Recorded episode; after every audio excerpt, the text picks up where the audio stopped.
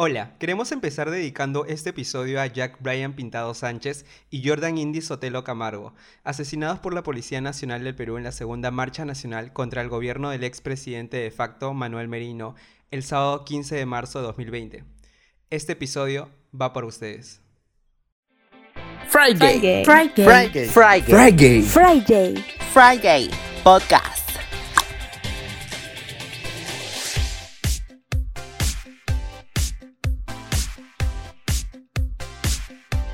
Hola y bienvenidos a un nuevo episodio de Friday Podcast. Amiga, nos vemos después de dos semanas, dos semanas que han sido bastante agitadas. Movidas. Es así, o sea, recordemos que eh, la semana anterior no hemos tenido un episodio. y es- Vacaciones, vacaciones. No, nada que vacaciones. O sea, hemos estado bastante ocupadas, ambos. Pero por todas las cosas que han venido sucediendo, ¿no? En estos Ajá. días, que han sido bastante pesaditas. Ya bueno, ya estaremos desembuchando un poquito de lo que ha ido sucediendo, porque tenemos un episodio bastante especial. Sí, claro. Primero me encanta que hayas dicho pesadas. En, feme- Siempre. en femenino. Siempre. En femenino. Nunca perdió la compostura. y obvio que también han sido semanas muy difíciles para nuestro país. O sea, siento que hemos pasado por cosas tan difíciles, Inimaginables. inimaginables, y tan Inimaginables. rápidas. Aún no puedo creer que todo esto haya sucedido. Cuando yo estudiaba Derecho, me decían, eso acá no va a venir en el examen, y literalmente lo hemos vivido. o sea, cuando, ay, profesor, ¿qué pasa si pasa? Ah, bueno, en el hipotético caso que tú crees que nunca va a suceder. Dice, vacancia presidencial, no, no, en el examen. Pasamos, régimen económico. es lo que de verdad en la universidad pasaba. Y justo Claro. le decía a un amigo, le digo, oye, ¿te acuerdas cuando en la universidad nos decían, eso no nos van a enseñar en el examen? O sea, esa diapositiva no, no saqué en copia. Ya, literal, eso En ha pasado. Xerox, en Xerox. En Xerox, literal, eso ha pasado.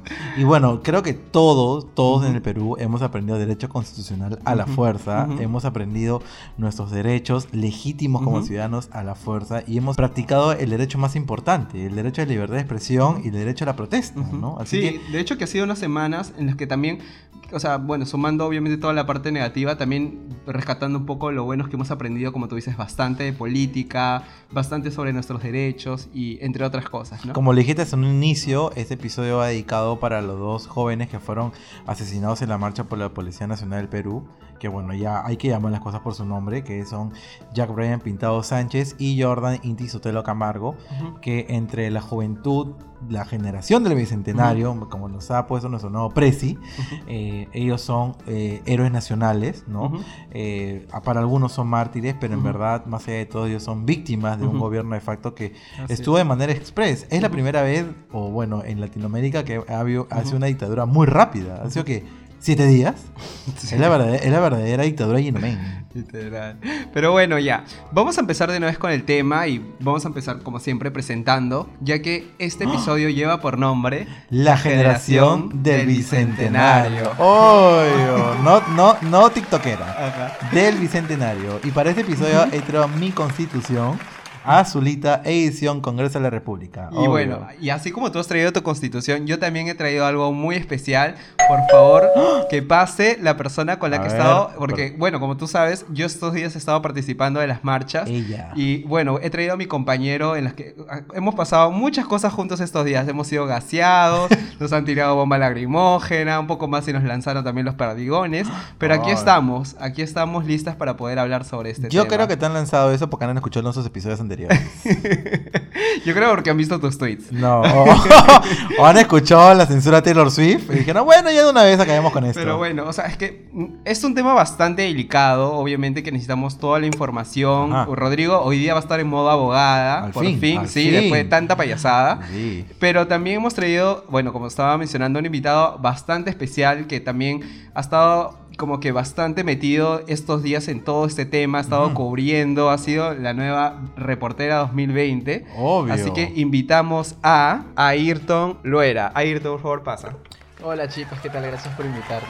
Bueno, para, no nos cono- para los que no conocen a Ayrton, Ayrton está eh, en una plataforma independiente de comunicación llamada Tercer Ojo. A Así ver. Ayrton, preséntate un poco a ver con, la- con nosotros para que... Suéltate, suéltate. Bueno, a ver, este, yo soy Ayrton Luera, yo como has mencionado y pertenezco a la plataforma periodística Tercer Ojo. Somos unos estudiantes de la católica que básicamente lo que nos ha movido es la indignación también y un poco este, la fal- hemos identificado una falta de información en los medios tradicionales, ¿no? Ujú. En la televisión, eh, en los periódicos y muchos medios digitales también que a nuestro parecer no ha enfocado este, esta crisis política como debería haber sido, ¿no? O sea, seguir este, a los protestantes desde primera línea, mostrar la represión que la policía también ha tenido, la que hemos sido víctimas Renzo tú y yo cuando estábamos en el parque universitario fue horrible. Horrible. Entonces, este, creo que nos movió mucho la indignación y también esa, esa falta de información como periodística que te estaba diciendo, ¿no? Y bueno, básicamente este, hemos tenido mucha acogida porque creo que la gente quiere ese tipo de información. Entonces hemos visto también que había un rechazo a los medios. Hace poquito se reunieron a- eh, afuera de la casa de Beto Ortiz a gritarle cosa y media.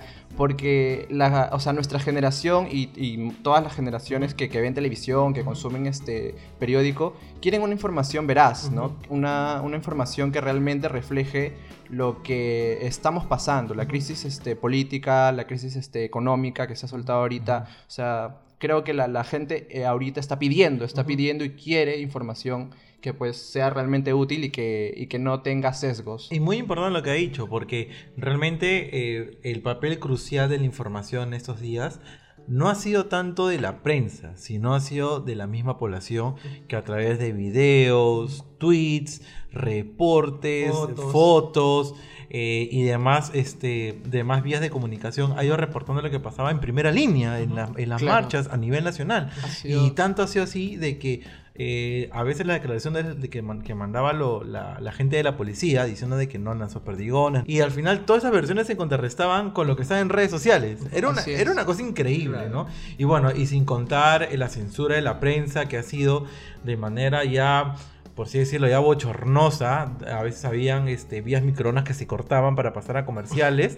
Ya era una, una cosa tremenda. Claro, Pero bueno, ese sí era el contexto. Bueno, esto sirvió como para contextualizar un poco de lo que estamos, de lo que estamos viviendo, o bueno, lo que hemos, estado vivido. viviendo, hemos vivido en estos días. Pero creo que es súper importante que empecemos como una línea de tiempo para entender cómo hemos llegado hasta aquí. Porque en realidad ha habido, esto ha sido como un efecto dominó. Cada pasito, sí. cada movimiento ha hecho que estemos en el lugar en el que estamos ahora. Por eso he traído mi gema del tiempo. El giratiempo, No, de- mi de- giratiempo. de mi giratiempo, Para ver de dónde empezó todo esto. Pero así algo chiquitito.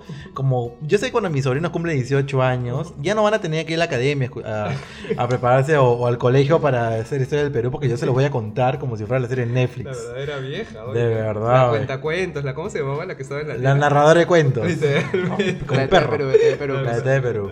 Así que vamos a empezar desde dónde empieza esto, desde dónde remonta esto. Cuando yo, yo pienso dónde, dónde, dónde arranca todo esto, lo primero que se me viene a la mente es el flash electoral del 2016. Regresando a esos tiempos. Claro, cuando salía la gente diciendo, ¿qué? Ay, Cuando- icónico momento, Claro, qué cuando perdía momento. Keiko, ahí empezó todo. Ahí empezó todo. Creo que ese fue un, un momento bastante también de despertar de la gente, porque recordemos que en esa época, del 2016, también se dio la marcha no a Keiko, Ajá. Claro, sí, como señal de que la población rechazaba no solamente a Keiko, creo, sino que a toda la bancada que tiene detrás el Fujimorismo. Y bueno, creo que eso fue también una de las, de las principales, digamos, este, manifestaciones de la gente. Salió mucha gente a la calle. Y bueno, también Keiko dijo como que no, como son jugarretas de, de los opositores, pero o sea, no es algo que, digamos, o sea, no es coincidencia que muchísima gente se reúna a, a- a mostrar su repudio hacia ti, ¿no? Algo estás haciendo mal. Claro. Y bueno, después de la derrota de Keiko. Porque no 2016, quedó ahí, No no quedó, quedó ahí. ahí.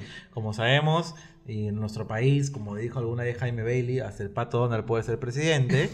este. La bancada, la bancada fujimorista tuvo mayoría congresal Ajá. y luego empezó la obstrucción que conllevó a, bueno, toda la, a, a mini actos de este, crisis política que llevó a la caída de PPK. Claro, cuando renunció también fue un momento bastante... Es que PPK también fue bastante cuestionado igual Ajá. por la población, ¿no? Tenía por parte, este, digamos, este, como ya bien lo has mencionado, esta bancada fujimorista que era mayoría en el Congreso, que se oponía a todo lo que hacía. Básicamente, si PPK decía derecha, ellos decían izquierda. O si. PPK decía al frente, ellos decían atrás.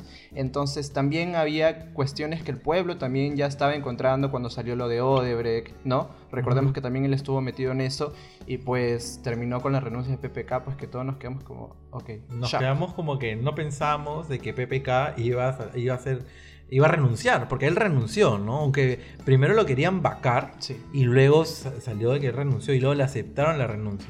Y luego desde Canadá, un amiguito vino a salvarlo, ¿no? Vino nuestro presidente, bueno, expresidente, aunque ya hay que acostumbrarnos a la palabra expresidente, y él también se tiene que acostumbrar, creo, Martín Vizcarra, ¿no? Ajá. Que fue el vicepresidente en vista de que Mecha Arauz arrugó. Sí, ese momento también fue, ah, o sea, ahí también se hubo, digamos, una un pequeño enfrentamiento, pues. ¿no? Entre, entre Mecharaos y Vizcarra, por quién iba a este, tomar el poder. Y recordemos también que ese momento fue, digamos, decisivo, ¿no? Esa, dirá- esa lucha entre, entre Vizcarra y Mecharaos por quién tomaba el poder. Y también ese momento en que eh, Mecharaos juramenta y todo el mundo dijo como, ¿qué onda? ¿Por qué, por qué Mecha Arauz? Y ah, también es- se armó un circo en el, Sí, en sí, el, sí. en el, este, congreso. Cerraron las puertas. Ah, eso no fue... Parecía un reality show. Ese día me dolió porque yo tenía bastante por ese Mecharos, pero se destruyó en mil pedazos mi corazón. Bueno, como los mil memes que quedaron de, de la cara de Mecha Arauz.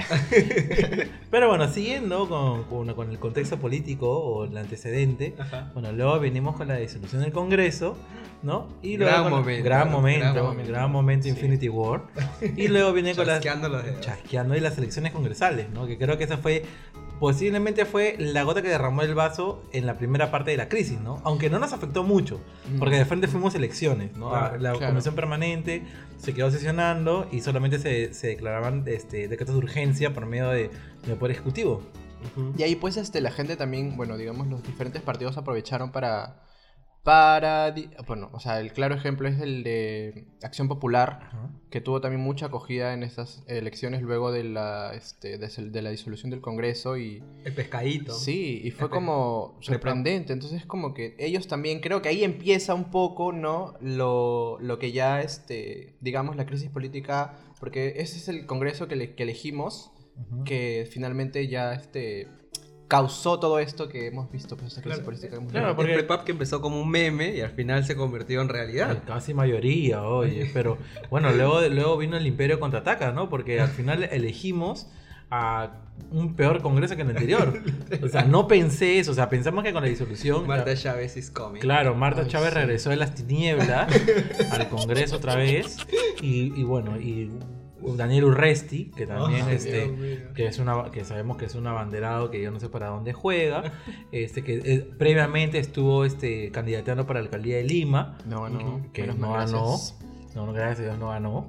Y este y bueno, no luego vino la época de la, la pandemia y bueno, lo que tuvo como subsecuencia la la vacancia de Vizcarra, ¿no? Que fue la o sea, Vizcarra literalmente le ha pasado todas las temporadas de Netflix. O sea, Literal. vacancia, la pandemia, la, la disolución del Congreso, elec- o sea, ha pasado todos los estadios sabidos y por haber. Sí, ¿no? literalmente Vizcarra creo que también ha sabido cómo afrontar de alguna manera este, no sé, porque nadie esperaba, creo, una pandemia, nadie esperaba una crisis política. Imagínate que, o sea, que tú estés en una plancha, ¿no? Como la de PPK, de la noche a la mañana seas presidente y luego te caiga encima una pandemia, creo que nadie está preparado para eso, o sea, nadie se lo imaginaba. Correcto, nadie, absolutamente nadie. Y creo que Vizcarra, a pesar de todo, de bueno, las acusaciones y todas las cosas que pasaron, ese, bueno, por así decirlo, tuvo los pantalones para este, llevar un país en, en medio pandemia. en plena pandemia, partido a nivel institucional, ¿no? Porque bueno, tú sabes que Vizcarra no tenía, no tenía bancada.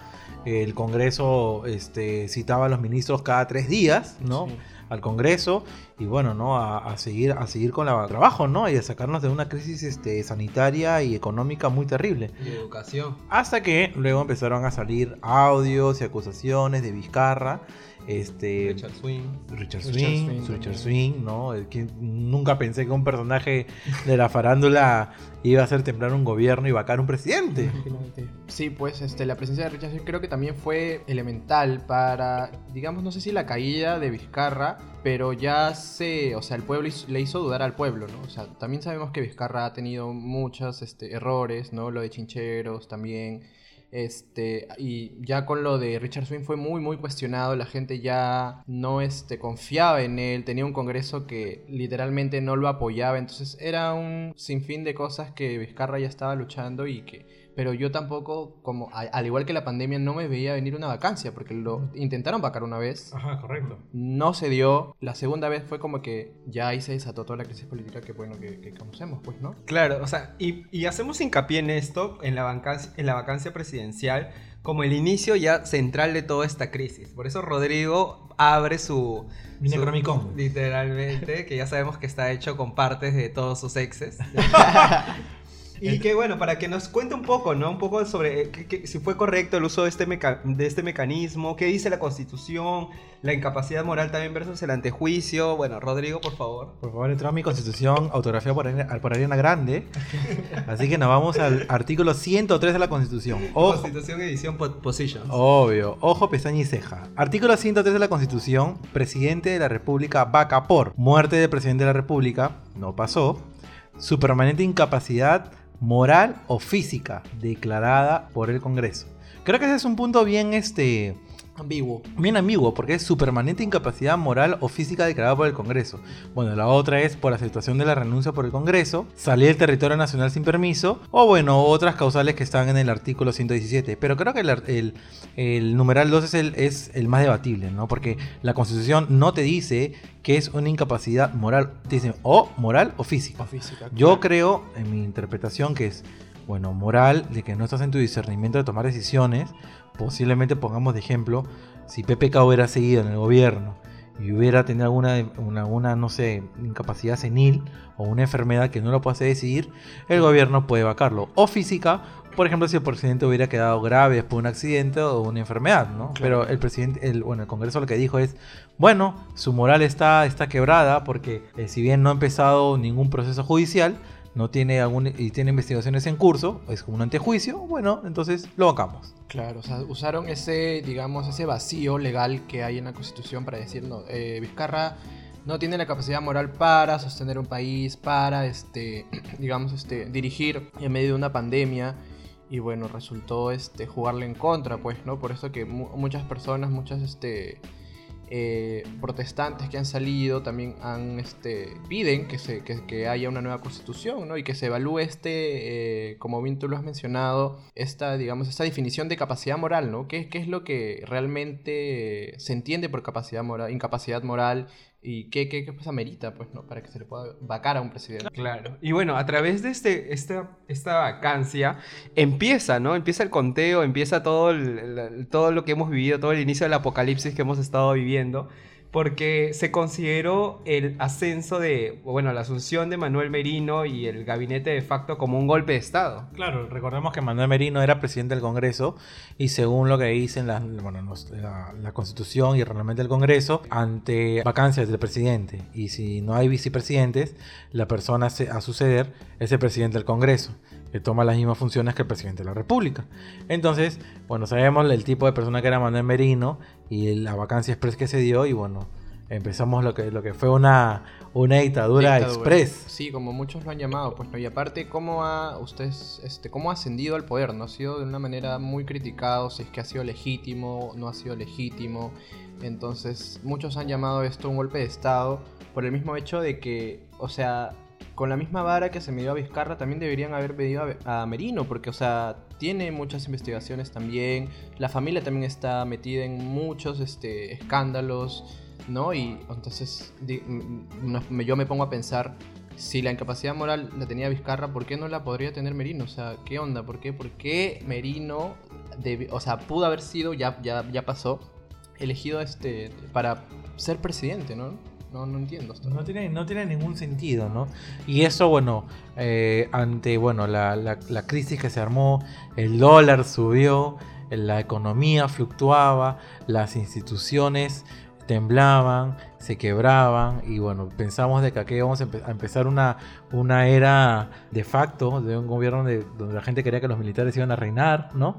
Y, y demás, eh, el pueblo se, se alzó. Y, eso fue gracias a la organización del, de los jóvenes, ¿no? Los jóvenes que tuvieron un papel este, fundamental a ver de que la SUNEDU, ¿no? Que es la, que la superintendencia que se encarga de, lo- de la regulación de las universidades e institutos superiores en el Perú, estaba en riesgo de, de que sea este, eliminada totalmente por algunos congresistas que, tenían que querían que, de que este, sus universidades que tenían sean licenciadas a la fuerza. Claro, se le quería dar este, licenciatura a las universidades ya que ya se les había negado, ¿no? Entonces creo que ese también fue uno de los puntos bastante, este, digamos, decisivos para que la población, para que los jóvenes salgan a marchar, pues, ¿no? Como que querían zurrarse básicamente en la SUNEDU y dar licenciatura a las universidades que ya habían sido denegadas. Entonces, porque con- este, recordemos que han, hasta lo que hemos, hasta el día de hoy ya han habido tres marchas este, a nivel nacional, ¿no? La primera, que fue bastante también dura, el sábado, que fue la segunda, que ahí sí la gente se movió, no solamente, y lo, lo- lo interesante aquí es que no solamente fue en Lima, sino que se descentralizó la marcha. Fue al nivel del Perú y también en otros países, pues a nivel de este, del mundo. Claro, o sea, creo que también algo importante que recatar de todo esto es que eh, por qué también se estaba eh, aprovechando o por qué se le iba a dar este beneficio a esas universidades. Recordemos que también las personas implicadas iban a sacar un beneficio de todo esto. Entonces, por eso es que la gente se preocupaba porque sabía de que iban a aprovecharse del cargo en el que estaban para beneficiarse. O sea, en realidad las personas que estaban en esos momentos en los cargos, en el gabinete, en los ministerios, se iban a aprovechar de su puesto para sacar un beneficio de todo lo que iba sucediendo. Correcto, y más que todo, toda crisis siempre desnuda una realidad. Entonces, cuando empezó la crisis, cuando empezó la gente a salir a las calles, eh, la prensa no, no quería dar, por así decirlo, el vistazo general que siempre da, no quiso ir a, a- a cubrir lo que debería cubrir, que era la, la manifestación, pero no del lado de la policía, sino del lado de, la- de los jóvenes, ¿no? Porque empezó como una marcha pacífica. Sí. Y luego eh, la policía se levantó en armas y sucedieron las tragedias que nosotros ya sabemos. Claro, pues o sea, también estábamos en una suerte, como tú ya lo has dicho, este, o sea, estamos en un anarquismo, prácticamente. Era un golpe de estado y, y la policía hacía lo que quería y los medios tampoco no este, ayudaban a que la No. población este, ob- obt- obteniera la, la información necesaria. Es que por eso también en ese contexto que nosotros como Tercer Ojo decidimos crear esta plataforma para que sean, para dar información real, veraz. Desde las manifestaciones muchos de nuestros reporteros se movieron en primera línea, hemos estado ahí siguiendo la marcha y bueno, este, hemos tenido bastante también acogida porque esa era la información que necesitaba la gente. Y como tú lo has dicho, los medios han jugado un papel también muy importante para, para la vacancia porque este, creo que durante todo este cuestionamiento que tuvo Vizcarra antes, también sacaron muchas cosas, ¿no? Se, veía, se veía el, digamos, la posición que había tomado este, los medios de comunicación, pues. Sí, pues, o sea, mientras, como, como Ayrton justo menciona, o sea, mientras que a través de las redes sociales, plataformas como por ejemplo Tercer Ojo pudieron, o sea, empezaron a compartir lo que realmente sucedía, mientras que nuestros medios tradicionales de comunicación como televisión, radio, entre otras, o, o literalmente solo enfocaban su, los típica programación o iban a entrevistar a los cajeros reventados en, ple- en plena plaza. Sí. Es que la verdad, o sea, mientras, mientras tú estabas ahí tirado en el piso con, con todo el, haber sido bombeado y todo lo demás, iban y le preguntaban al cajero por qué, por qué estaba ahí todo destruido, quién había sido. Y de aquí un saludo a Rosana Cueva, que, que no la encuentran. Salió a comprar resaltadores y no regresó a su casa. Así que bueno, un saludo para ellas y para todos los periodistas de que verdaderamente eh, se empezaron a limpiar las manos a través de redes sociales diciendo de que no apoyaban toda la movilización, que, que, el que estaban en contra del gobierno, pero en una primera instancia, este, hasta cuando ha habido este, entrevistas al expresidente Vizcarra, lo han atacado de una manera hasta poco profesional, ¿no? Sabemos lo que pasó en Cuarto Poder, ¿no? Con, con- Mírame los con- ojos. Claro, Mírame los ojos. Claro, con Enrique, que fue que yo me jalaba los pelos de, de esa entrevista que parecía que el que lo entrevistaba, no sé, un, maniático, ¿no? Que parecía que quería pegarle a, PPK a, digo, a Vizcarra. Entonces, bueno, saliendo ya de ese tema, este, pasamos a lo que es el papel fundamental de, lo- de los chicos, de los jóvenes en las redes sociales.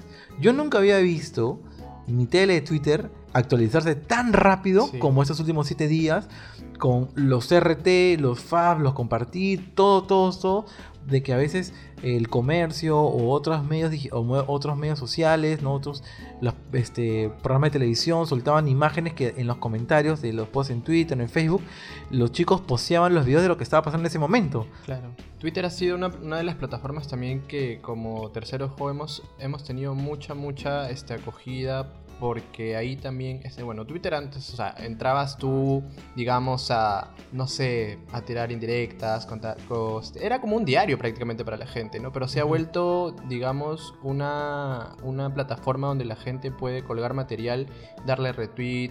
Entonces ha sido muy elemental las redes sociales para visibilizar toda esta represión que ha tenido la policía hacia los protestantes, pues como tú bien has mencionado. Claro, y la protesta no tan solo ha sido de manera eh, física, no en las calles. recordemos que en redes sociales empezó lo que fue la organización para las marchas, ¿no? Empezó- empezaron a recaudar fondos, a recaudar elementos como agua, vinagre, preparándose para las marchas contra la policía. Organizándose también la gente, o sea, empezaron a hacer, a hacer brigadas para desactivar las bombas, Las entre otras cosas. Correcto, y no tan solo también empezaron, este, bueno, empezaron a, cor- a- a formar lo que son las líneas, la primera línea, la segunda línea, los brigadistas. Sí. Fue una organización nunca antes vista en la historia del Perú. Fue algo, fue algo increíble y también empezaron, empezaron los, los protestantes de los protestantes virtuales, ¿no? Que empezaron a bajarse las cuentas de algunos periodistas, Sí, artistas, algunos influencers que por tibios ya saben lo que les pasó y ha sido, ha sido una marcha de todos los campos, desde Sí. físicos hasta digitales. Creo que todo, todo tipo de manifestación este, dio un grano de arena. Claro, pues eh, creo que eh, como tú dices bien, los medios este, digitales, bueno, las redes sociales han jugado también un papel muy, muy importante. Y yo creo que en una crisis política como la que hemos tenido ahora, no, o sea, es imposible no tomar partido. Es como que no, no opinar también es ya tener una opinión. O sea, no pronunciarte frente a una crisis que afecta al país tan grande, de tan magnitud. O sea, yo creo que no, no está bien desde una opinión personal, ¿no? O bien estás a favor o bien estás en contra, bueno, son opiniones finalmente, pero siempre tiene que haber una respuesta frente a algo tan grande como esto. Lo que hemos vivido realmente no ameritaba que la gente se quede callada, sino que salga, que marche y que desde diferentes este, plataformas, ya sea de la virtual, saliendo a marchar, Con haga protesta. ollas, con las ollas, los cacerolazos. Entonces ha habido muchísima organización, como tú dices. Bueno, este, en la segunda marcha ya se vio la, la organización, los brigadistas, los desactivadores de bomba y pucha, de verdad fue muy, muy emotivo también cómo el, el pueblo se unió para este, alzar su voz de protesta, pues, ¿no?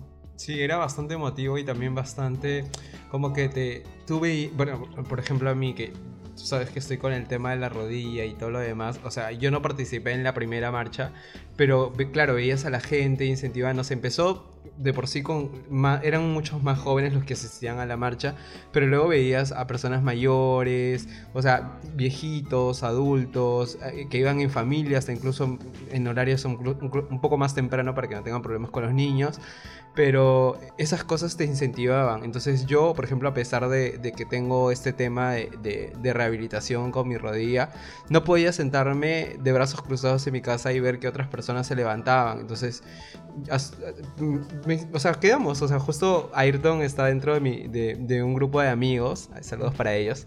Y, este, y entonces, este, nada, pues de lo que, pusimos en práctica todo lo que habíamos aprendido en Among Us, creo. Nos, nos or- nos organizamos y estábamos ahí juntas en, en la batalla. Porque no, sí, o sea, de hecho que es bueno ir, era de todas maneras, lo, lo más oportuno era ir en, en grupo, porque recordemos que también pese a que hayan negado muchas veces que no han usado bombas lacrimógenas, que no han usado perdigones, que no usaron gas pimienta, y lo peor que también negaron que usaron, o sea, hubo ternas Sí, también, pero sí habían, entonces era totalmente fatal ir solo o ir de dos. La cosa era ir en grupo. Entonces nosotros nos organizamos, fuimos en grupo y la verdad es que fue, fue, fue lo más oportuno que pudo haber sucedido. Porque, por ejemplo, hubo un momento en que nos lanzaron una bomba lacrimógena, bueno, varias bombas lacrimógenas y el gas pimienta. Y yo particularmente me quedé como que un rato en shock. Entonces mi amigo Gabriel como que me empezó a, a hacer como que reaccionar, como que tenemos que avanzar y yo como que ya vamos. Pero la gente, claro, se desesperaba y todo lo demás. O sea, fue momentos de bastante susto. Yo, yo me asusté bastante, pero felizmente estaba con ellos. Entonces me sentí también un poco aliviado por eso, porque empezaron a sacar el agua, como que nos cubríamos entre nosotros. Entonces creo que sirvió también en un momento para que la población, entre todos, nos apoyáramos. Y creo que eso es, era lo importante de la marcha. Que todos juntos eh, nos sumemos y, nos apoyemos los unos a los otros como peruanos, ejerciendo nuestro derecho a, la marcha, en la marcha, perdón. Entonces, nada, o sea, nos juntamos, salimos adelante y creo que fue una de las, o sea, dentro de todo esto lo que ha sucedido, esa es una de las cosas que, que rescato bastante y podría considerar como que lo, lo, positivo o lo que, lo que he aprendido en, en, en estos días. Claro, entonces este, creo que ha sido un papel fundamental, como tú has dicho, todos nos hemos ayudado, las brigadistas han tenido un papel muy muy importante, los, desactivadores de bomba también, entonces ha sido, bueno, también terminó en tragedia por esta muerte de, de los dos jóvenes de Inti y de. Jack, eh, que no debió haberse dado tampoco porque fue una marcha hasta donde yo pude llegar y hasta donde pude estar reporteando fue bastante Sí, pacífico. claro. Entonces, Por el lado de, este, de las personas que, que estuvimos en la marcha, sí fue bastante pacífico. Claro, y hay gente que dice, no, pero hay, hay protestantes que también han estado este, tirándole cosas a la policía, ¿no? Pero yo también nuevamente es una, este, este, este, es una opinión personal. O sea, no vas a comparar el nivel de protección que tiene un policía con el nivel de protección que tiene un, un protestante que ha sido bastante precario, ¿no? Muchas personas han, han ido con escudos este, de madera. o Con sea, sus tapas de olla. Sí, o sea, es, eh, en la vida no vas a no vas a poner una balanza, pues, ¿no? Ujú. Y entonces, no, no hay forma, no, no, no hay. forma. Claro, y algo que tú mencionas súper importante es esto. O sea, qué triste, en verdad, me, me causa bastante sorpresa, bastante pena, bastante lástima que hayamos tenido a tener, que, que hayamos llegado a tener estas dos personas que, que fueron asesinadas en, en estos, este, en, estos, este, en estos días de marcha y también todos los desaparecidos que tuvimos que, que, que- que buscar, ¿no? O sea, se, se empezaron a, a- a- a como que se crearon cuentas de, de las personas desaparecidas como Sí. para ir encontrándolos y todo lo demás. Entonces, qué triste que hemos tenido que llegar a todo esto y también la presión de la prensa internacional, o sea, ya prensa en otros países eh, como el BBC y entre otras más, como que empezaron a hablar recién sobre esto porque veían que en redes, eh, plataformas como Tercer Ojo, por ejemplo, compartía toda esta información. Entonces yo me imagino que por todas estas cosas, me imagino no, o sea, evidentemente por todas estas cosas, recién la prensa tradicional del Perú, o sea, televisión, radio y todo lo demás, empezaron a hablar de lo, que estaba sucediendo. Y ahí recién es cuando se toman las decisiones dentro del Congreso y obviamente dentro de- del de Palacio, pues, ¿no? Claro, pues o sea, eh, ha sido garrafal la diferencia entre la, cómo ha enfocado la prensa nacional todo lo protesta y, como tú mencionabas, Renzo, cómo nos han visto desde el exterior, ¿no? O sea, y también este, las redes sociales en este ámbito también han jugado un papel muy, muy importante. Este, se han, este, digamos, compartido todas las personas que han estado desaparecidas. Ya apareció el último chico hace el día de ayer, me parece, antes de ayer pero hay denuncias que todavía tenemos que seguir luchando. La tercera marcha nacional que se dio el día este, de ayer, antes de ayer, el sábado, este, era por eso, ¿no? Por, lo, por las vidas perdidas, por los dos asesinatos de Jack e Inti y por las personas que han sufrido, pues, este, eh, que han sido golpeadas, que han sido maltratadas por, este, por, las, por los policías, pues. Y bueno, luego de todos estos días que han sido de caos y bueno, indignación también de parte de todo el Perú, eh, después del Imperio contraataca y luego que nos bajamos el Imperio, porque todavía no nos bajamos la estrella de la muerte completa, ¿ah? No, todavía no, hemos tenido regreso del Jedi, ¿no? Porque, bueno, después de más de 24 horas de, de elecciones en el Congreso, de bajarse una lista y Ah, otra sí. lista y otra lista, al fin tuvimos a nuestro Don Quijote. ¿Sí o no? Más conocido como el nuestro Doctor Strange Fashion. Este, bueno, ya, ya para este para, para este día ya tenemos nuevo presidente, ¿no? Que es este nuestro presidente Sagasti, ¿no? Con un apellido que eh, no, no sé qué es más difícil. Sí. Es como veía memes que decían, recién acabo de terminar de pronunciar el nombre Kuczynski y ahora vienen a implementarme esto. El otro que ni siquiera lo hicieron Schnauzer. eh. Sí, vamos a ponerle Schnauzer, ¿verdad? Pero bueno, este ah, dio un mensaje muy esperanzador. Primera vez que un presidente pidiendo disculpas a la población, Sí. muy importante, invitando a la familia de los deudos al. Congreso, también algo que nunca se había visto, a hablar sobre este a hablar sobre este, la importancia del, del derecho a la protesta, de, de que los jóvenes se hayan salido a las calles, eh, y otra cosa muy importante que cambió la beca presidente de la República a lo que es beca la generación del bicentenario, en dedicatoria a todos los jóvenes que salieron a valer a, a- a- a proteger el derecho a la, demo- a la libre democracia en las calles, ¿no? Creo que eso ha sido lo más simbólico y creo que la gente empezó a celebrar en sus casas, en las calles, en todos lados. Claro, sí, y también este, a la par con eso también, ¿no? Este, que Sagasti ha entrado ahora como presidente, este, tenemos también que estar con un ojo muy atento, pues, ¿no? No podemos este, repetir el mismo error, como ya habíamos mencionado, este congreso que elegimos tras la disolución, finalmente fue el que trajo toda esta crisis política, y ahora, si bien Sagasti tiene mucha llegada, tiene mucho apego, y está comenzando bien, no, no podemos quitarle el ojo, tenemos que seguir viendo cómo, cómo este, es su gestión, bueno, hasta julio del otro año que tiene que pasar el mandato, pero no este, bajemos este, las defensas. Siempre tenemos que estar atentos y, y eso, ¿no? No, no, este, no pasar por desapercibido ninguna cosa que, que- que vaya a hacer ahora. Claro, y para esta, ya para este, para, bueno, para ya este episodio ya tenemos nuevo, este, nuevos ministros, ¿no? Ya hemos elegido todo el cast de Drag Race en temporada 14, ¿no? Este, ya tenemos nueva presidenta, es algo muy bueno, es una muy buena señal. Tenemos nueva presidenta del Consejo de Ministros, que es la señora Violeta Bermúdez, ¿no? Sabemos que es una, es una feminista a capa y espada, ¿no? Este, es este, especialista en género, poblaciones vulnerables y políticas públicas. Tenemos el, el regreso de Pilar Macetti, la verdadera Shangela regresando a la temporada. Derechos humanos, tenemos a Eduardo Vega, Rubén Vargas en el interior, tenemos a Nuria Esparcha en el Ministerio de Defensa, algo muy importante. Algo muy importante también que justo conversábamos antes de, de comenzar este, este podcast. Y creo que esperemos, igual este gobierno va a ser este, bastante chico, digamos, ¿no? Pero que esperemos que en este tiempo también se puedan hacer algunas reformas desde el Ministerio de Defensa. Este, porque sabemos que también los militares, tanto como los militares como los policías, tienen pues este, esta formación. No es algo que, que viene desde ahora, sino de siempre. Entonces, son. Creo que necesitan algún tipo de reforma dentro de la policía, dentro de, de los militares, que eh, les ayuden a entender la realidad, ¿no? Creo que no estamos viviendo en un, en un- estamos viviendo en una etapa donde hay muchos cambios a nivel social.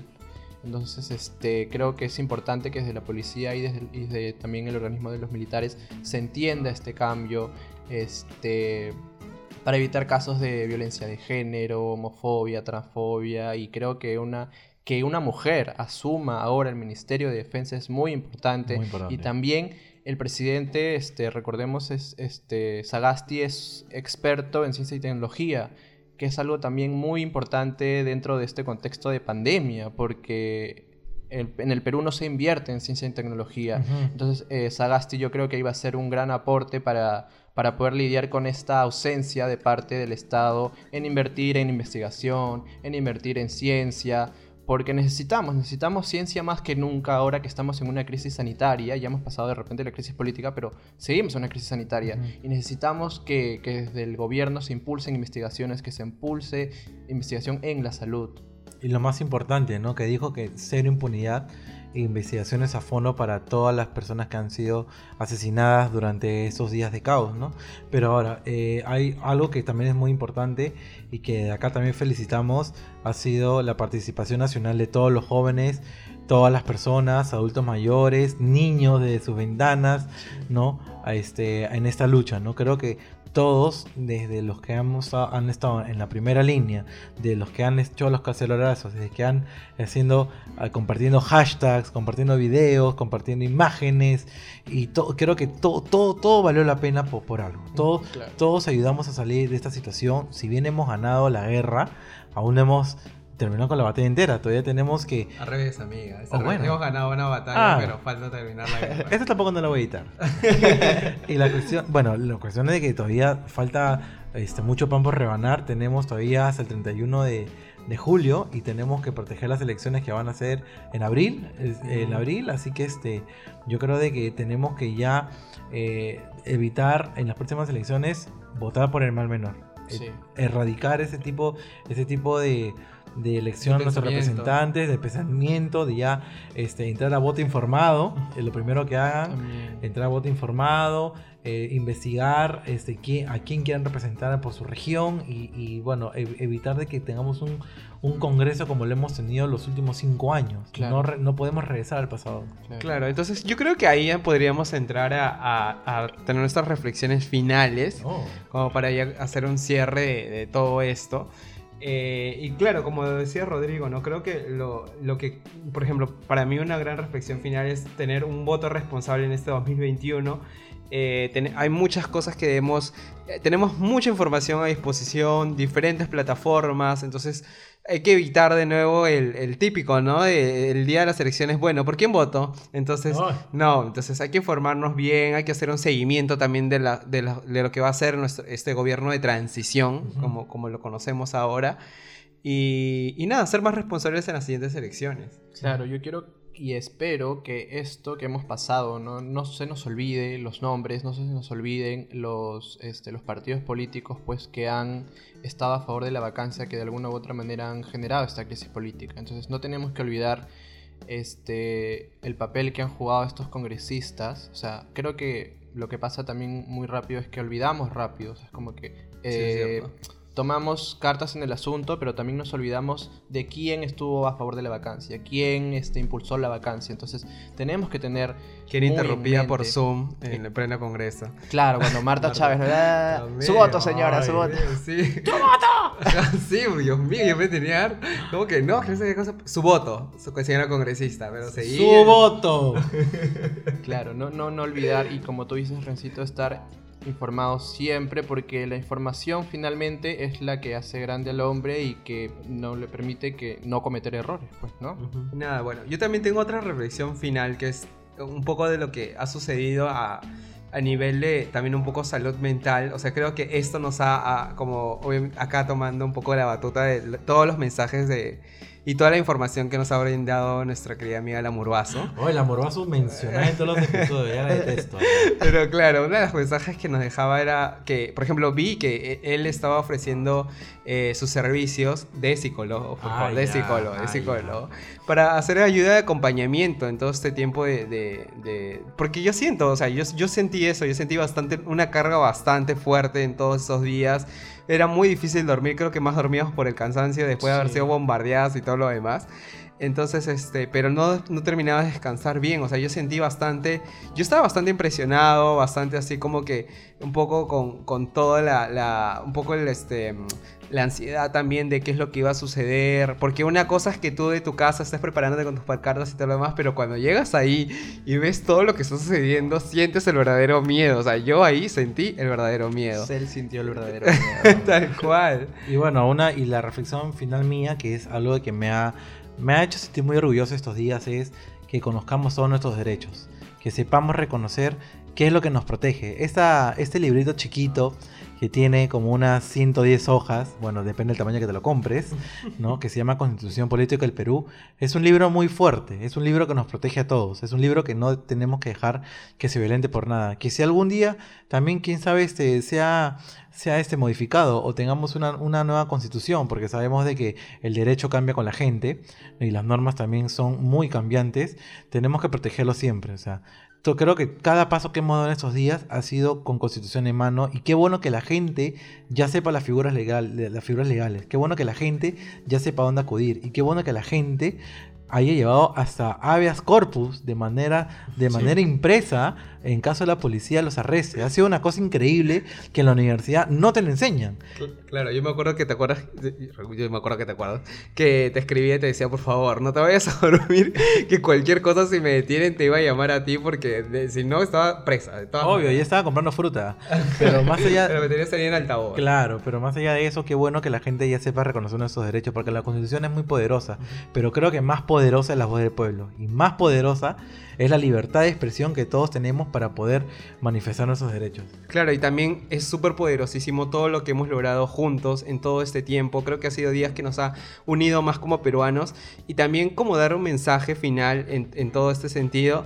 Es que, por ejemplo, yo recordaba el libro Los Juegos del Hambre, una de mis sagas favoritas, que es recordar, es que un mensaje que no parecía tan potente en ese momento que ahora sí lo saltaba en mi mente era, recuerda quién es el verdadero enemigo, que creo que muchas veces se perdió ese sentido, o sea, veías a peruanos enfrentándose entre otros peruanos por el simple hecho de de repente eh, manifestarse de otras formas, o sea, mientras que unos sí tenían la facultad de poder salir a marchar, había otros que no, porque recordemos que igual estamos en épocas de COVID, entonces hubo bastantes enfrentamientos pero yo sí salgo porque tú no sales, o yo estoy reclamando a través de esto, pero tú no lo haces, o por ejemplo, este, personas que iban y decían, no, tú estás lleno solamente porque tú quieres este, hacer, este, no sé, hacerte conocido, entonces hubieron diferentes razones y diferentes motivos, que yo creo que ya queda en conciencia de cada uno, pero no es el momento, para mí, yo no es, para mí no es el momento en el que nos enfrentemos los unos a los otros. Creo que es el momento en que nos juntemos como peruanos y recordemos quién es el verdadero enemigo, que es la corrupción, y todos contra él. Ay, qué lindo. Yo voy a votar por ti el otro año. Por favor. Basta de cancelaciones, por favor. Por favor, vo- vo- vota por la rodillera. Así que, bueno, este, Estamos orgullosos de haber tenido este invitado, Ayrton. ¿Qué tal te hemos tratado acá? Te hemos dado pollito. Magnífico. Eh, me- ya voy a llegar, a- no voy a cenar en mi casa, estoy repleto, de verdad. Y nada, chicos, de verdad, gracias por invitarme y nada, invitar a la gente que los escucha que sigan Tercer Ojo. Estamos siempre pendientes, sacando nuevo material y ya este fin de semana tenemos un programa. También vamos a hablar sobre la salud mental que han mencionado Rencito, que es muy importante. Vamos a tener una entrevista con una Conmigo. especialista. ¿Por qué no? También que vaya Renzo, que vaya Renzo. Eh. Y nada, que estén ahí al pendiente y que nos den un follow. Pues en Instagram estamos igual como Tercer Ojo en Facebook y también en Twitter. Eso, ya ¿cómo está, te no, no, encuentras- no, no necesito presentación solito. Pero solito. y a ti, Ayrton, ¿cómo te encontramos en redes sociales? Ya, si quieres mí- giliarte. Uy, a mí me encuentran, por favor, solo para contratos, en el Instagram como Ayrton-LR, igual en Twitter y en Facebook, bueno, solamente para amigos. nada ¿Y, y en. Grindr? Uy, no, en Grindr estoy como, no, no solo se dice. pues. Qué re... Ay, me encanta. Este año hemos tenido... Me encanta porque todos nuestros invitados han participado de las marchas. Es algo de lo que estoy demasiado orgulloso. Eh, Vivi, Sebas y Ayrton. Entonces, nada, o sea, bastante... Dentro de todo hay que rescatar las cosas buenas. Igual que recordemos que esta no es, como dijo Rodrigo, ¿no? Esta es una guerra que aún no termina, así que para adelante todos juntos. Oye, acá un saludo a Marta Chávez, que creo que sido la persona que más he mencionado en estos días y a la que más meme le he puesto. Así que acá un saludo a mi, a mi amiga Munra. Así que nada, Renzo, ¿cómo te pueden este, encontrar en Tinder? Ahí me encuentran en Instagram como renzo.lector. ¿Y a ti? Ahí me encuentran para, para más memes de Marta Chávez como Renadrigo. Y stickers, y Y stickers. ¿no? En Twitter, en Instagram como Renadrigo. Y nuestro espacio, nuestro podcast, ¿cómo lo encuentran? Bueno, nosotros nos encuentran en alguna comisaría como Fraggle Podcast. Friday Podcast en Instagram, en Twitter, en San... No, SoundCloud, que estoy hablando, me estoy adelantando. en Spotify, en Apple, Apple Podcast y todas las demás plataformas. Es que una semana ya paramos programa y nos olvidamos ya. Sí, ya, ya, nos olvidamos. Nosotros pensamos que el episodio salía en el 2022. sí, con todo lo sucedido pensamos, pero afortunadamente no. Así que nada, gracias Ayrton por venir una vez más. chicos. Gracias Renzo por molestarme toda la semana. y bueno, gracias a todos ustedes por escucharnos. Espero que les haya gustado y ya. Ya falta poco, ya falta poco. A seguir informándonos, chicos. A seguir informándonos Eso. y ojo con todo lo que viene sucediendo ahora en este gobierno de transición. Nos vemos hasta el siguiente viernes. ¡Chao! Chao.